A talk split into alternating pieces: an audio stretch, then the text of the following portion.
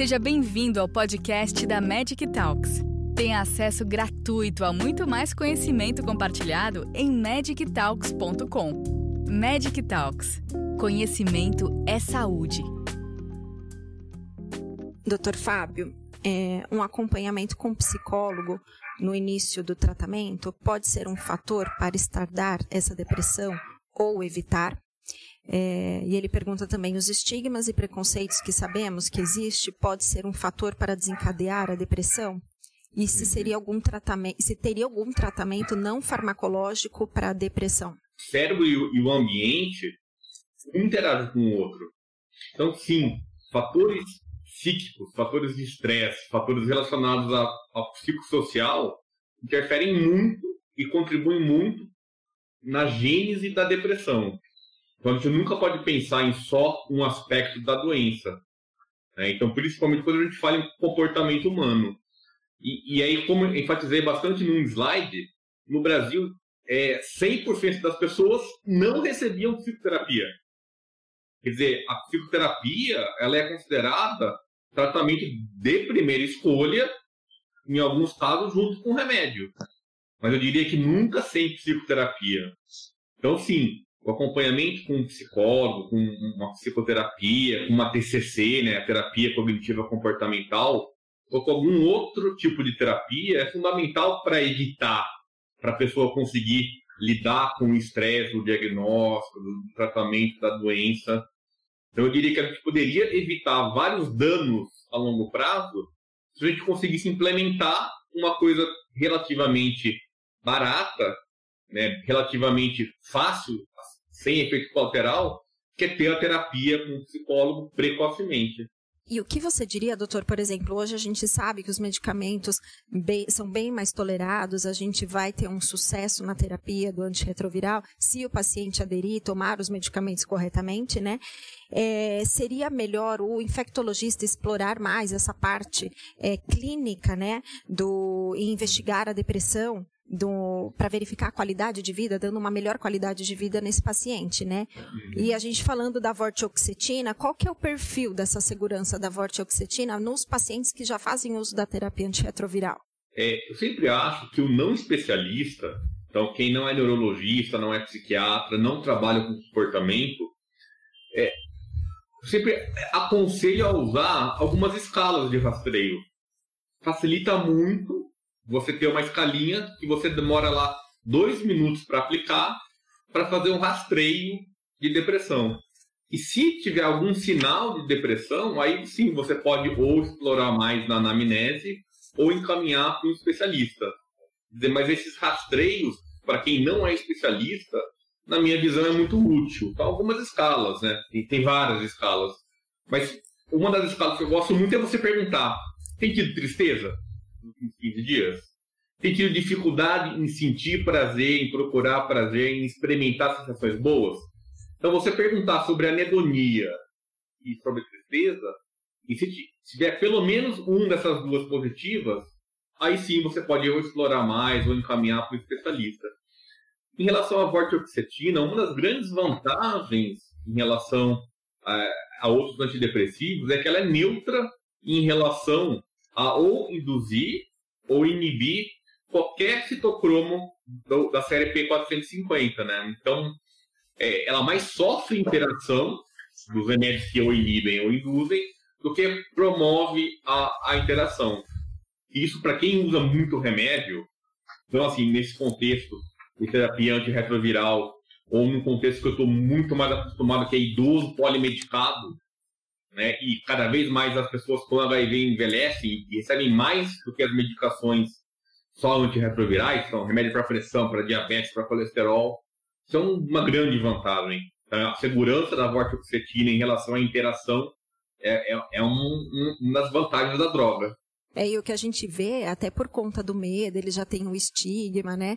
O que eles nos perguntam muito na, na dispensação para quem está na ponta é, é, a respeito dos antidepressivos, né? Se eles estão associados é. ao ganho de peso, é, é. perda de libido, isso é uma coisa que eles têm muito medo, né? Então, para você ter uma ideia, é, a, o efeito colateral que mais frequentemente impacta a longo prazo em antidepressivos é re, realmente a disfunção sexual. é, libido, dificuldade ejaculatória, anorgasmia. Então esse é um problema para quem usa a longo prazo.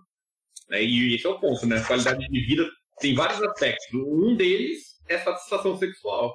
Pacientes em abandonos de tratamento e em uso de dolutegravir, ao retornar ao tratamento, deveria ou não ser feita uma carga viral? Desde o ano passado, a gente tem discutido a importância de se colocar aí. O Justival falou sobre isso. Não tem nenhuma guia internacional né, que fale sobre abandono. E é muito importante. A gente fica. Quer dizer, a pessoa abandona, ela volta, você não pode fazer genotipagem, porque ela não está em uso de antirretroviral, não vai adiantar. E você fica, assim, com dificuldade mesmo, né? Tem que fazer um raciocínio e como se fosse um resgate empírico. Mas cada caso é um caso, né? Por exemplo, esse caso especificamente, é, se a pessoa abandonou o dolutegravir, provavelmente ela até pode voltar ao dolutegravir. Carga viral sempre é importante fazer, saber fazer, depois para ver depois o quanto que essa carga viral subiu, o quanto que esse vírus é, é, é, consegue se multiplicar, e depois continuar. Agora, é, é muito delicado mesmo, né? O abandono de não nucleosídeo, por exemplo. A gente sabe que a meia-vida do não nucleosídeo é grande, né? Então, ele poderia ficar, se ele abandonou todo o esquema de uma vez, ele pode, ficar, pode ter ficado duas, três semanas só em uso de não-nuke, né? Em uso não, com níveis séricos de não-nuke. Então, isso pode ter consequência na, no, no, no retorno. Então, assim, foi o que mais ou menos eu comentei. Nós começamos a discutir isso na, na coordenação estadual, até escrevemos uma nota, é, entramos em contato com o Brasília, a gente quer discutir isso no PCDT, a gente acha importante né, ter orientação de uma maneira geral, né, o que fazer de uma maneira segura com relação ao abandono. Mas já foi, foram dadas algumas dicas, né, quer dizer, casos mais complexos, vamos discutir na Câmara Técnica, vamos discutir com o médico de referência de genotipagem, né, porque o, que está orientado hoje é muito ruim, né, quer dizer, voltar com o esquema que a pessoa abandonou, né, porque a primeira pergunta é essa, por que abandonou? Né? Quanto à PrEP para mulheres que desejam engravidar, no meu município a fila é muito grande para o atendimento. Qual a experiência de vocês sobre isto? É, a gente está com um número grande né, de, de, de, né, de chegada, né, a gente acha muito importante, isso muito bom, né, a gente sabe que a PrEP veio é, com uma, sabe, uma potência muito grande para reduzir o número de novas infecções. Mas existe a dificuldade do, do serviço, né? Apesar de a gente estar no estado de São Paulo até que com 51 municípios, né, com PrEP é, iniciada, né? Mas com relação especificamente, né, você está falando de pais todo discordante, né? Uma mulher provavelmente é parceira de uma pessoa é, é, HIV positivo. Então, a primeira Isso. informação é importante. E é igual aí, todo mundo acredita nisso, né? Quer dizer, é, se, a, se, a, se o parceiro está indetectável, é, é, em uso correto, você não vai ter transmissão. Agora, é um direito da mulher, ainda mais uma questão da mulher querendo engravidar, ela fazer a sua própria proteção, né? não depender da adesão do parceiro. Então, acho que isso é uma questão de urgência, né? Então, acho que tem que ver esse município aí que está com dificuldade, que eu acho que fila da pessoa querendo engravidar é meio delicado, né? Porque quando a pessoa quer engravidar, acaba engravidando, né? Então, eu acho que é uma prioridade, né? Então, acho que tem que se conversar para tentar começar o mais rápido possível. Agora a gente teve uma notícia maravilhosa que enfermeiro entrou para a possibilidade de, de, prescrever PrEP, farmacêutico também, até legal que a gente está num evento, né? Que farmacêutico Sim. pode prescrever PrEP. Então, quanto mais gente puder prescrever, é uma, uma questão simples, né? Que tem que ser muito bem feita, né? Com segurança, com os exames corretos, né? Não é uma coisa que, que pode ser feita de qualquer jeito, né?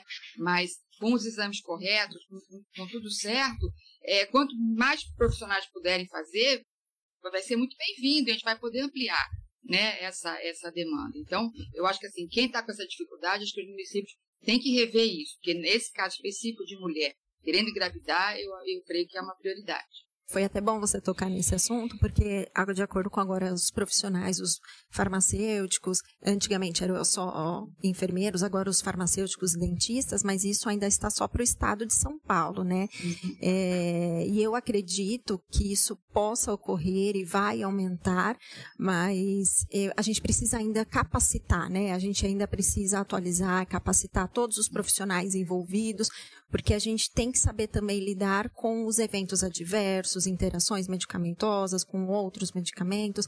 Então, por isso a importância de ter eventos e atualização até do Ministério da Saúde com relação a tudo isso. Né? A indicação de peridoxina concomitante ao uso da isoniazida para TB latente está oficializada em protocolo? Ela pode ser substituída pela gabapentina, doutora? Na verdade, quando a gente suplementa a piridoxina, a gente está tentando prevenir. A gabapentina entraria quando a pessoa já tem neuropatia estabelecida para tentar uh, minimizar o sintoma. Então, as duas coisas não são substituíveis. Se ela está oficializada em protocolo, sim, no manual de tuberculose do Ministério da Saúde já tem essa orientação de suplementar, e tenho quase convicção de que no documento de co-infecção tuberculose HIV isso também está escrito. É, eu entendo que na, na grade do município de São Paulo essa droga já entra é, como droga habitual.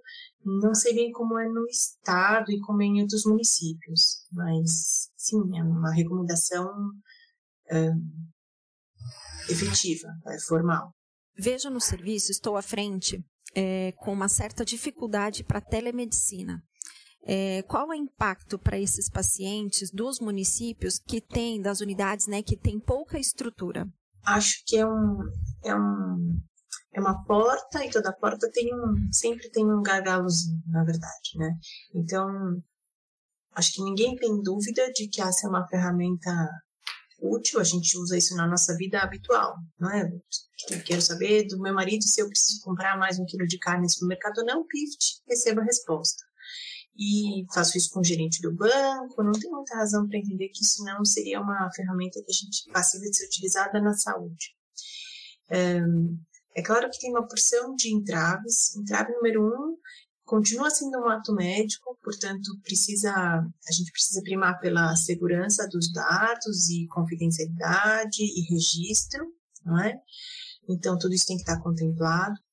E passa pelo acesso às pessoas à internet, né? Na verdade, a gente entende que inclusão digital é uma coisa que ainda patina em várias partes do nosso, da nossa cidade, do nosso país. Então, a, a, gente tem visto um, estratégias de todos os jeitos. Então, eu tenho um paciente hoje que mora na cidade de São Paulo, que faz tratamento supervisionado de tuberculose via WhatsApp. Ele usa o telefone dele, na conexão dele, na conexão da enfermeira da unidade de saúde, que não é na nossa unidade de saúde. Quem faz isso é atenção básica. E outro dia ele veio na consulta, a gente tinha recebido um recado de que ele não tinha aderido. Eu falei, aconteceu alguma coisa? Ele falou, doutor, eu tomei remédio todo dia. Eu falei, mas eu recebi um recado, era um recado meio truncado. Aí ele falou, não, mas eu, se eu estou fazendo isso no WhatsApp, eu falei, você se incomoda de me emprestar seu celular? E a gente sentou junto, ele abriu o celular e estava ali gravadinho dia a dia, tinha uns dias que não tinha. O que aconteceu aqui? Ele falou, ah, esse dia, então, na verdade, não liguei. Tomou o remédio, já tomei. Mas, ah, não gravou. Então, isso foi uma iniciativa da enfermeira da unidade, que está usando o celular dela, então era uma comunicação entre ela e o paciente, ele filmava, ele tomando, ó, oh, tô entrando, então, filmava ele tomando. Vai daí até os lugares com estrutura maior, que, enfim, tem implementado sistemas de telemedicina propriamente dita. Então, acho que cada lugar vai ter que tentar se acertar e se ajustar. Entendo que a gente tem um gargalo muito grande no que diz respeito ao acesso à, à própria internet, né? tanto das unidades de saúde quanto dos próprios pacientes. A gente tem paciente que não tem celular, por exemplo. Lá no CRT também, né? Os nossos computadores são computadores antigos, não tem câmera, né? Sim. né? E na, no início da, da, da, da, pandemia, a gente conversou, vamos falar por telefone mesmo, né? Quer dizer, o computador ligado, você vê os exames. Então, assim, não precisa ser aquela super telemedicina, Sim. mas a gente consegue uma coisa no meio do caminho, né? Sim. E acho que é o caminho. O celular na, na, unidade de saúde é super importante, né? Porque é isso, hoje em dia ninguém atende celular. WhatsApp, né? Então, os serviços precisam comprar. A gente também não tem lá, né? Tem um ou dois celulares só que para a instituição. Isso é muito importante, acho que é um caminho que veio para ficar e a gente tem que ir adaptando e saber que já um, um telefonema, como a Sumiri falou, pode, pode resolver muito, pode ajudar muito. Simone, o protocolo da assistência farmacêutica em pacientes vivendo com HIV é de 2010, que a gente já sabe, né? Uhum. De lá para cá, ocorreram algumas modificações importantes que exigiam atualização nesse processo? Com certeza. É, na verdade, modificações o tempo todo, né? Sim. É, então, falta muito essa questão da, da, do treinamento, eu acho, em relação tanto ao uso do ciclone quanto ao uso de todos as, os, o SYNC, né? Então, assim, acho que acaba havendo uma subutilização de tudo que a gente tem como, como é, armas disponíveis aí para poder trabalhar a adesão do paciente, para minimizar a questão do abandono, por falta de treinamento, muitas vezes, e de rotatividade de funcionários nas farmácias das UDMs, né? Uhum. Então, é, e, inclusive, falta de farmacêutico em alguns locais. A gente sabe que em muitos locais o farmacêutico divide funções. Ele não, ele não tá ali só na UDM, ele cuida da UDM, ele cuida da logística, de, eventualmente, de hospital, quando é hospital. Então, assim, a falta do profissional dedicado a esse serviço compromete muito, eu acho. E sim, está extremamente desatualizado, né? Assim, e a gente precisa é, se unir, exatamente, nesses eventos, nesse, né? Se unir enquanto é, profissionais para poder dar uma assistência aos colegas que estão começando, que estão trocando agora de função. Nós, como DMs, nós temos estratégias diferentes para pacientes vivendo com HIV e terapia antirretroviral. O perfil e recorte se enquadra em tecnologias diferentes de atenção básica. A experiência que poderia compartilhar para evitar alguma duplicidade de cadastro, abandono e atenção especial a esse paciente que está em trânsito?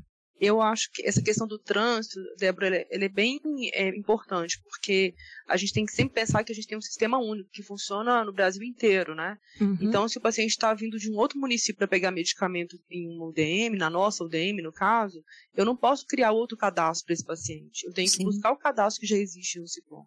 Uhum. Porque senão o histórico de dispensação desse paciente fica perdido, ele fica, ele fica fragmentado, né? Eu acho que agora, com o uso do CPF e do número do Cartão Nacional de Saúde que o Ciclone está implementando, é exatamente com o objetivo de tentar unificar esses cadastros. Então, é, sempre que o paciente está em trânsito, é fazer a dispensação no cadastro que ele já tem da unidade onde ele faz acompanhamento e depois essa unidade ela puxa de novo esse cadastro. A gente consegue inativar por transferência, né? E a gente inativa e eles puxam isso novamente para não ficar perdido isso aí quando ele volta ficar achando que ele não pegou medicamento, né? Que ele não usou o medicamento. Isso, e até para a gente ter, conseguir ter um histórico de dispensação unificado, né? Fidedigno, né? Sim, fidedigno, dependendo da, un, da unidade onde ele retirou, né? Estamos com dificuldades para implementar a PrEP devido à não aceitação da Secretaria da Saúde. É, como podemos convencer a importância desse serviço para o município?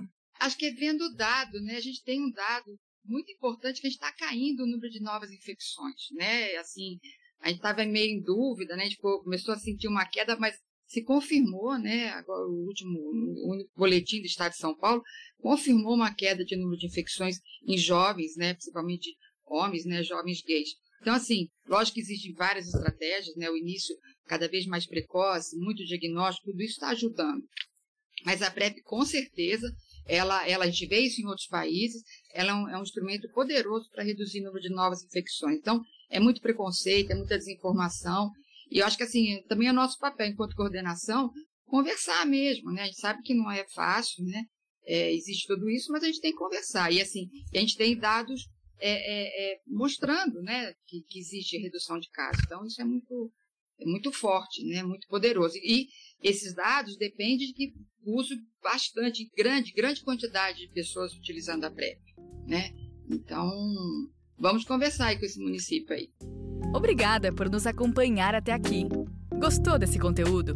Compartilhe com seus colegas e continue em contato com a gente acessando magictalks.com e em nossas redes sociais para ter acesso a muito mais conteúdos como este. Nos vemos no próximo podcast da Magic Talks.